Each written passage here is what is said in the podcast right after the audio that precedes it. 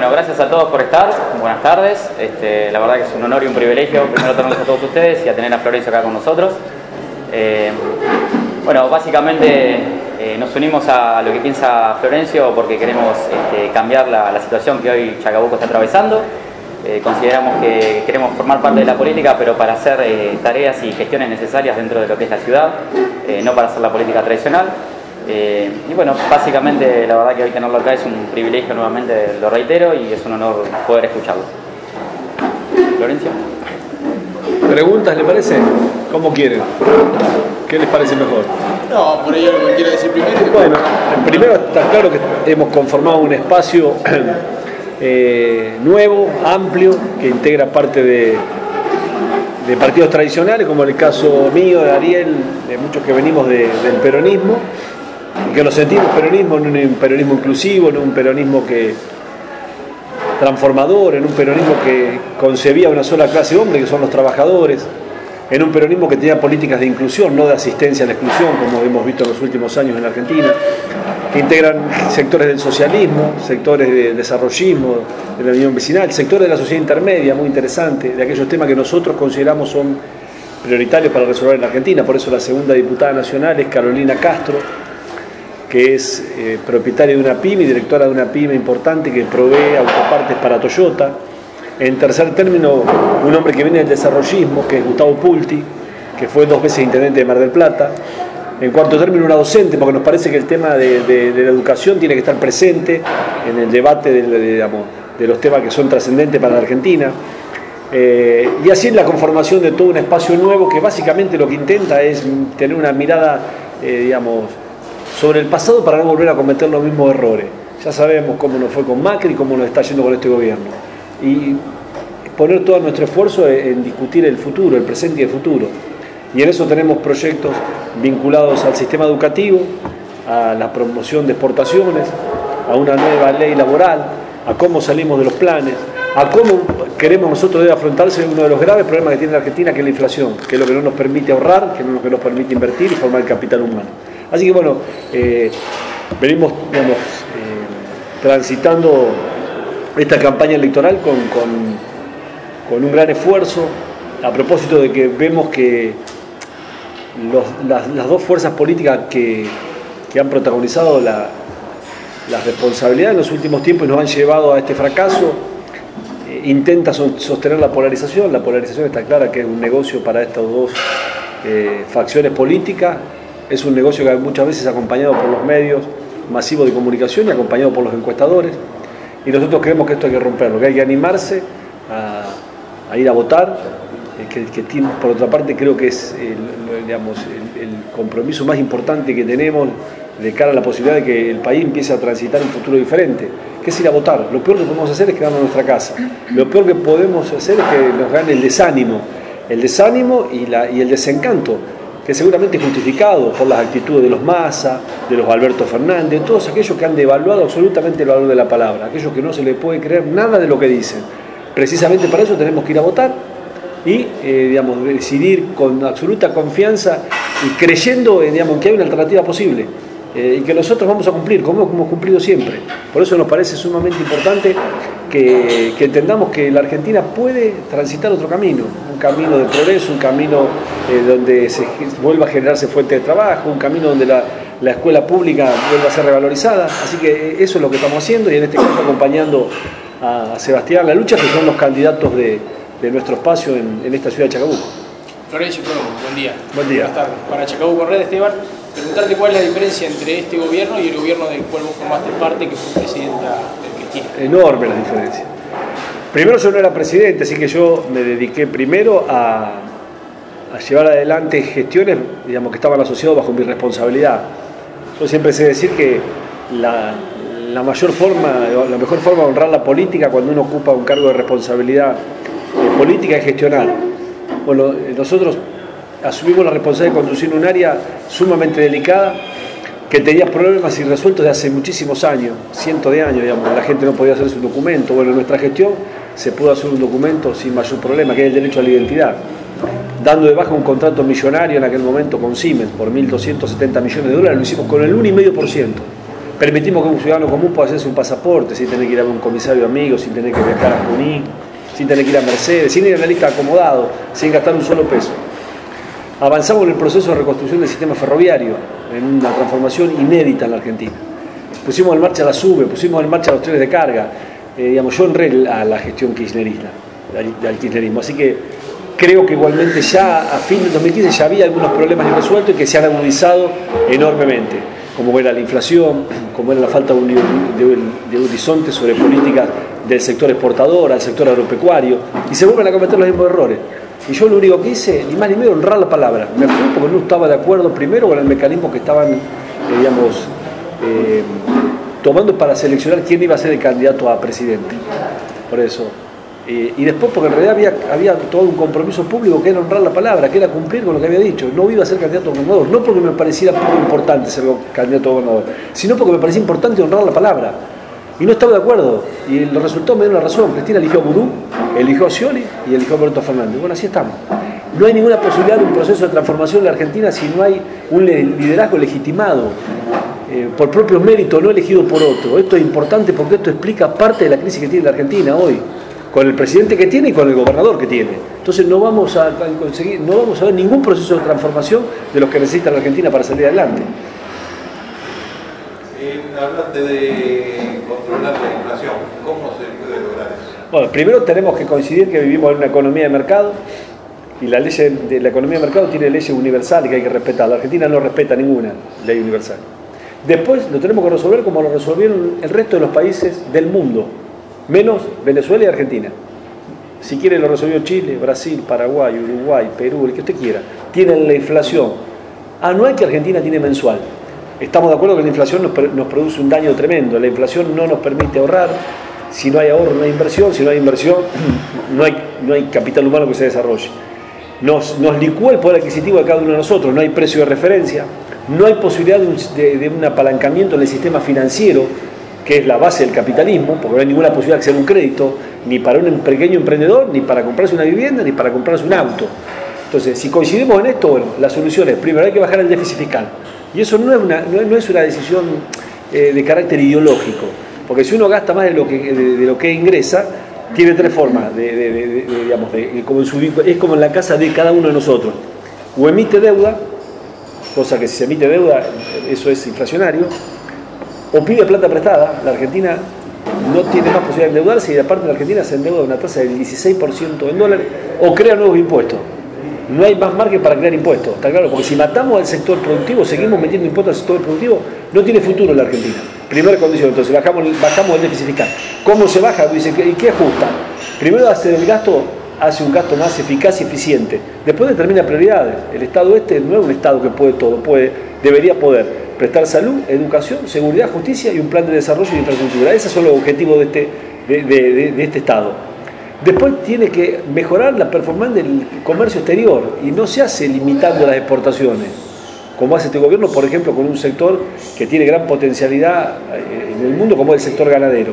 Porque lo que han logrado es que ingresen menos dólares, que los, eh, empleados de la industria frigorífica cobren menos, que el sector ganadero deje de tener una perspectiva de cara al futuro para invertir y la carne en la, mesa de los argentinos está cada vez más cara. Si no se hace con una política eh, de promoción de exportación, eso que planteamos nosotros, que aquellos sectores digamos, que exportan materias primas y producen materias primas, si exportan por encima de lo que exportaron los últimos dos años, por encima de los últimos años, ese plus le cobramos el 50% de retención de lo que pagan hoy. Si tiene valor agregado de origen industrial o origen agropecuario lo que exportan, y exportan por encima de lo que exportaron los últimos años, no les cobramos retenciones. De esa forma que estamos, estamos estimulando un sector muy dinámico de la, economía argentina, que tiene alta competitividad, que tiene productividad, que tiene escala y que tiene tecnología, para que en realidad haya un desarrollo muy fuerte del sector que está vinculado a la economía de nuestras ciudades. Y el último gran capítulo para bajar la inflación es darle formalidad al trabajo. Por eso nosotros planteamos una ley laboral nueva. Una ley laboral que en realidad implique ver cómo incorporamos ese 51% que está en la informalidad a la formalidad del trabajo. ¿Qué sería esto? Distintas modalidades de trabajo. No es lo mismo una pyme en Chacabuco agropecuario que una multinacional, que un comercio, o que una empresa, por ejemplo, que produce software o, de programación En ese, ese, ahí tenemos un, gran desafío que tiene que ver con el trabajo eh, de los jóvenes, de los más jóvenes. Y ahí lo que podemos hacer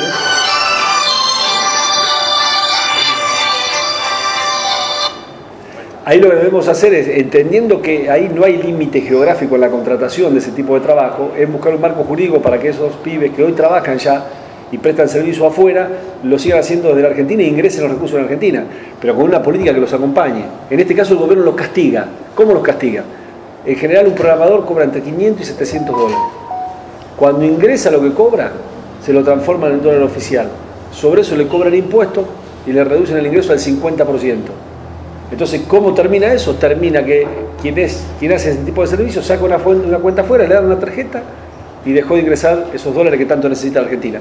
La indemnización hay que reemplazarla por un seguro de desempleo para nosotros, que aporte el empleador, que aporte el trabajador y que aporte eh, el ANSES y terminar con la industria del juicio. Debemos facilitarle para que este hombre de acá, la estrada, pueda tomar un empleo y no tenga un dolor de cabeza, y pueda tomarlo el kiosquero y el de la empresa, y que sea.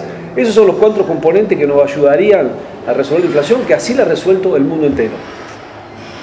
Sí, eh, en este último punto, ¿cómo se puede conciliar con un sector sindical que no es muy amigable con el tema de la modernización laboral? ¿Y por qué la banca pública históricamente está tan lejos del sector productivo? Y bueno, le contesto primero la segunda. Está lejos del sector productivo porque la Argentina, al tener los niveles de, de déficit que tiene, en realidad el Estado naturalmente es el principal tomador de los recursos, que en realidad el sector privado pone en los bancos. Toma el 90% de los depósitos que tienen los bancos, lo toma el sector público y solamente el 10% el sector privado. Así que en ese caso el gran el, quien mayor absorbe recursos del sector financiero es el, Estado, pagando tasa usuraria, digamos, para que entendamos. Emite toma el dinero, lo saca de la circulación y emite las famosas LELIC. Esas se las da a los bancos y le paga un interés de 40%. Eso implicó en los primeros ocho meses 7.863 millones de dólares que pagó a los bancos de intereses. Bajémoselo a, a, tierra. Cada 100 pesos que le pagó un jubilado, le pagó 50 pesos de interés a los bancos. Por cada 100, 50 a los bancos. Entonces, lo primero que tiene que hacer, si resolvemos el tema inflacionario y el tema del déficit, vamos a poder tener un gran capital, digamos, para que los bancos públicos cobren el sentido que deberían tener, que es en realidad financiar el sector productivo, si no, no sirven para nada, si sirven para financiar crédito y consumo, y digamos, la tasa usural y tarjeta de crédito, lo resolvemos mucho más fácil y evitamos tener la cantidad de gasto que tenemos. Y con respecto al tema de, lo, de la reforma laboral, no se puede tener un millón de amigos.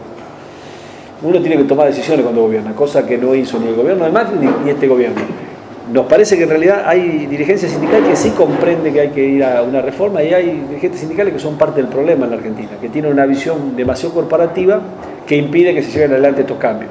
Ahora, si no es motivo de, discutir una reforma laboral, cuando hoy tenemos más de la mitad de los trabajadores en la informalidad, cuando eso significa que quien está en la informalidad, cuando vuelve a su casa no sabe si al otro día va a tener trabajo, no tiene obra social, no tiene aporte previsional, no tiene vacaciones. ¿Qué más tiene que pasar en la Argentina? Entonces me parece que hay que animarse a dar esa discusión y llevarla adelante, ¿no? Y yo estoy convencido que, vamos, a, vamos a lograr el consenso suficiente porque la sociedad está demandando esto. Lo demanda quien está en la informalidad, pero también lo demanda el pequeño, el gran empresario, todos para que en realidad podamos generar trabajo. En Chacabuco hay una figura que se llama modelo Chivilcoy. ¿Es real esa figura que se instaló a partir de...? Bueno, acá está Ariel, que fue intendente de Chivilcoy y puede contarle mejor que nadie. Sí, a ver, este, nosotros pertenecemos a un espacio, siempre estuvimos junto con, Florencio y siempre fue una ayuda fundamental para, nosotros en, el municipio. Y no, no hicimos más eh, ninguna otra cosa de las que propone Florencio, justamente escuchar al sector que genera trabajo, al sector productivo, a la industria, al comercio, al sector agropecuario y, digamos, eh, alinear todas las energías de una gestión municipal hacia la demanda del sector y que hemos hecho eh, por supuesto, hemos formado recursos ¿sí? de acuerdo a la, a la, mano de obra que demanda el sector. Hoy estamos eh, en Junín y justamente eh, el titular de una metalúrgica, y aprovechamos a saludar a, los metalúrgicos en, su día, nos decía, no tenemos torneros, no tenemos... O sea, el sector soldadores. soldadores, ¿cuál es la mano de obra que necesitan? Y el, el Estado, tanto nacional, provincial como municipal, están para eso. Eh, no había un sector eh, industrial planificado, desarrollamos un parque industrial eh, nuevo en, en Chicoy, duplicamos, en 1969 tuvimos 42 hectáreas y nosotros en 5 años lo duplicamos y lo llenamos. Y además firmamos convenios con una tasa municipal de fondo educativo para traer las carreras y las tecnicaturas que el sector demandaba y que para los pibes eran de salida laboral rápido. Generamos un círculo virtuoso en, en Chivilcoy, ¿no? Además de, tomar un crédito, por supuesto con toda la, experiencia de gestión de, Florencio, que no pasó por, los diferentes sectores de la, política por pasar simplemente por poder, sino que hizo honor a la gestión, y para nosotros fue una gran experiencia, un gran aporte su experiencia, y bueno, hemos también logrado tomar un crédito para que el municipio tenga una nave industrial y traer eh, Adidas y, y Adora Chivicoy, que tuvo 1.200 empleados, con una infraestructura que todos los municipios la sacaban para alumbrado, para, digamos, para cordón cuneta, nosotros trajimos para la producción y le dimos espacio a todas las industrias que andaban dispersas por Chivicoy y talleres para que crezcan, además de traer esa empresa que le generó a Chivicoy 1.200 puestos de, trabajo durante, durante 12, 10 eh, años. Así que simplemente este, compartimos y entendemos porque el dirigente político a nivel nacional, provincial y municipal fundamentalmente tiene que estar al servicio de los generadores de trabajo y facilitar. Una consulta, eh, usted era ministro en el momento que se discutió y se implementó el cambio en el sistema electoral y la puesta en marcha de las pasos. ¿Qué balance hace de, este cambio ahora que ya han pasado más de una década? Y como todo en Argentina, digamos, este, termina, digamos, eh, distorsionado, digamos. Eh, ¿Cuál fue el sentido que tenía la, PASO? La PASO tenía el sentido de que en realidad eh, el conjunto de la ciudadanía pudiese elegir quién eran los mejores candidatos de cada fuerza política, independientemente de su pertenencia a un partido. Antiguamente e, esa elección se hacía a través de los padrones internos de los partidos, que estaban muy viciados, eh, y en otros casos había cúpulas partidarias que eran finalmente los que elegían los candidatos, entonces la sociedad no tenía más que optar entre esas alternativas. Entonces dijimos, che, esa decisión pasémosla a mano del conjunto de la ciudadanía. Y creo que nunca fue bien aplicada. Cuando se pudo aplicar eh, bien, digamos, en el caso del espacio que, que integramos nosotros, se negó esa posibilidad, que fue el 2015, para que haya una paso realmente potente que, que, pudiese legitimar a quien iba a ser el candidato a presidente. Finalmente no, no se hizo. En el 2017, cuando nosotros pretendíamos competir eh, eh, con Cristina, eh, se nos negó esa posibilidad, crearon una unidad ciudadana y se fueron del peronismo porque no se animaron a, digamos, a, permitir que, se dé un, proceso de, primarias ventas simultáneas y obligatorias para elegir a, los candidatos. Así que creo que, como todo, ¿no? una, una buena ley que se termina finalmente distorsionando. Bueno, y la última, ¿no? Y no sé si cree que el resultado electoral de esta paso y bueno, de la elección general puede posicionarlo usted como un líder del peronismo después de todo y si se van a encolumnar otros sectores detrás de usted. Nosotros que sí, creemos que, que no, más allá de, mi liderazgo, no, digamos, aspiramos que este, que este espacio político sea un espacio que tenga capacidad competitiva de cara al 2023, para que no quedar nuevamente en la trampa del macrismo y el kirchnerismo, así de sencillo. Y creo que eso está en manos de los ciudadanos que van a votar de los ciudadanos de Chacabuco, de Chivilcoy, de, de toda la provincia de Buenos Aires que tienen una gran oportunidad de iniciar un camino diferente. O nos condenamos al pasado, obteniendo el mismo resultado si hacemos lo mismo, o nos animamos, digamos, a, a mirar el futuro. Y creo que nosotros somos una buena alternativa, porque hemos cumplido con la palabra, porque hemos gestionado y porque deben confiar en nosotros, porque nosotros vamos a hacer lo que estamos diciendo, está claro. Porque somos hombres del interior y, y honramos la palabra, creemos que la palabra vale más que cualquier contrato. Eh, así que me parece que, hay una gran oportunidad. Ahora, esa oportunidad depende de, los ciudadanos, de ciudadanos que muchas veces uno los ve resignados, los ve, los ve eh, desencantados, con razón, con razón, porque la política en los últimos años no ha hecho más que, que complicarles la vida. Ahora, si tenemos que salir de eso, tenemos que animarnos a salir de esa situación, demostrar que por encima de las estructuras partidarias, por encima de muchos medios muchas veces malintencionados, por encima de encuestas, de encuestadores que están comprados, que nunca pueden dar una explicación después de una elección, está la, la voluntad de la ciudadanía dispuesta a dar un paso adelante para que esto cambie. Así que somos, somos optimistas con respecto a lo que va a pasar el domingo. Gracias. Gracias. ¿eh? ¿Podemos hacer una foto? Dale.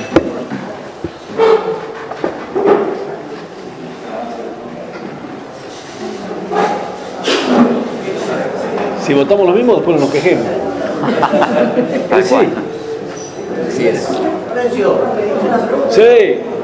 Ustedes no se acuerdan de mí, por eso tenía pelo cuando empezó la interna.